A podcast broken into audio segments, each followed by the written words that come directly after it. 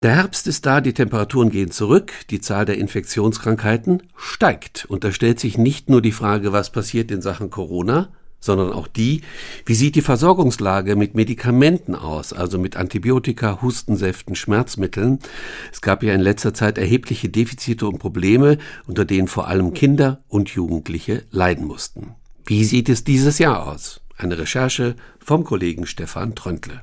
Noch sind die Apotheken gut versorgt, aber auch dieses Jahr werden wieder bestimmte Arzneimittel fehlen, vor allem die für Kinder, sagt Tatjana Zambo, die Präsidentin des Landesapothekerverbandes Baden-Württemberg. Also ich gehe davon aus, dass wir im Bereich von manchen Antibiotika wieder mit Engpässen rechnen müssen. Bei Fiebersäften gehe ich davon aus, dass wir ausreichend bevorratet sind. Arzneimittel für Kinder brauchen eine andere Dosierung. Sie sind deshalb besonders nachgefragt. Außerdem sind die Kleinen gefährdeter, reagieren sehr empfindlich. Klassischerweise fiebern einfach Kinder eher als Erwachsene. Deswegen ist es für ein, für ein, Kind, das dann schnell 40 Fieber hat, auch deutlich gefährlicher. Und dann geht oft die Sucherei nach den passenden Medikamenten los, sagt Jessica Reuter, die mit ihrem Sohn Lian beim Kinderarzt ist. Dieses Jahr haben wir für ihn ja Fieberzäpfchen gebraucht und da hatte man leider die Probleme, dass in der Apotheke dann hieß, wir haben Glück, dass wir überhaupt jetzt noch welche bekommen haben. Also der große Bruder hatte am Montag ein positiver Streptokokkentest und es war nicht so einfach. In der dritten Apotheke sind wir dann zum Glück fündig worden. Julia Haas ist mit Nico beim Kinderarzt in Rastatt, um zu erfahren, ob auch er sich angesteckt hat.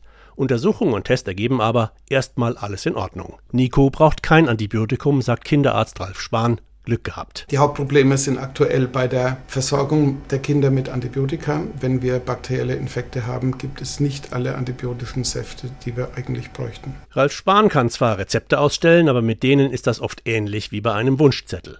Ein Blick in den Apothekencomputer zeigt nämlich, die Situation ist angespannt. Von einem bestimmten Antibiotikum ist aktuell genau nur eines lieferbar. Und der Winter hat noch gar nicht begonnen. Bei einem Drittel aller Patienten muss Spahn improvisieren und rumtelefonieren. Hilfreich, die französische Grenze ist nicht weit und im Elsass ist die Versorgung scheinbar deutlich besser. Ich höre immer wieder von Eltern, die rüberfahren nach Frankreich, die bekommen auch die Antibiotika einfacher als hier. Grundsätzliches Problem die Lieferketten. Beispiel, die Wirkstoffe kommen aus China, die Produktion erfolgt in Indien, die Verpackung in Italien.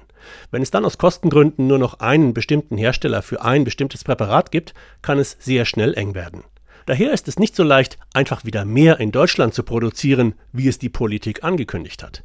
Denn kein Hersteller baut eine Produktion auf, wenn sich das finanziell nicht lohnt und verlässliche Rahmenbedingungen fehlen, sagt Michael Henrich vom Bundesverband der Arzneimittelhersteller. Sie brauchen einen regulatorischen Rahmen, der es attraktiv macht, für Sie äh, hier in Deutschland Europa Produktionskapazitäten aufzubauen. Und Sie brauchen am Ende auskömmliche Preise, mit denen dann solche Investitionen getätigt werden können. Auch Henrich sieht aber, dass die Probleme zunehmen. Wir hatten Phasen, da hatten wir bei 100, 150 Arzneimittel Lieferengpässe. Im letzten Jahr war die Zahl bei 450 und wir gehen davon aus, dass wir Ende des Jahres bei 600 bis 700 Medikamenten sind, die nicht lieferfähig sind. Viele Apotheken wie die von Tatjana Zambo in Gaggenau versuchen zwar Abhilfe zu schaffen, zum Beispiel mit Reimporten aus dem Ausland via Großhandel aber das ist für viele Patienten nicht ganz einfach. Das ist jetzt zum Beispiel ein Antibiotikum, das ich vorrätig habe. Das kommt in einer weißen Packung. Hier ist jetzt der deutsche Beipackzettel innen drin in der Packung und oben auf der Packung ist ein englischer Beipackzettel. Es kommt also auf die Beratung an.